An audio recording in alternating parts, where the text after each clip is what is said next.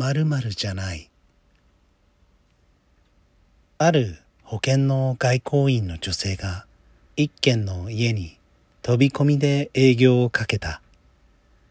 その家の奥さんは40代くらいの感じのいい人で、丁寧に対応してくれた。リビングでお茶菓子をいただきながら保険の説明をしていると、2階から何やら大きな音が聞こえた。息子なんです。学校にも行かず、引きこもってしまっていて。奥さんは悲しそうに言った。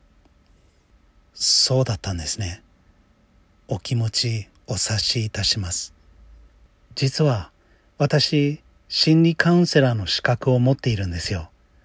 よろしければお会いしてカウンセリングして差し上げましょうか。一件でも多くの契約を取るため、外交員の女性は話の種として役に立ちそうな資格を30以上持っていた。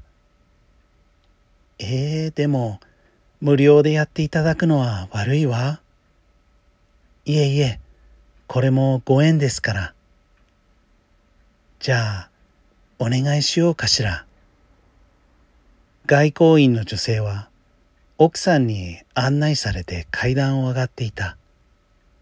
2階に上がり、息子さんの部屋のドアの前に立つと、部屋の中から大声がした。その女は母親じゃない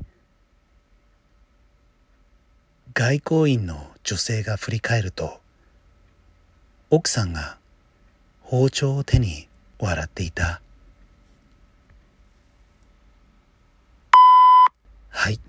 今回もありがとうございました。〇〇じゃない。どうでしたか？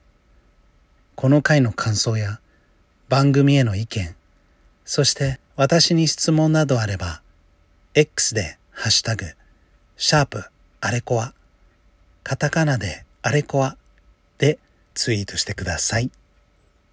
ではでは、Thanks for listening. また。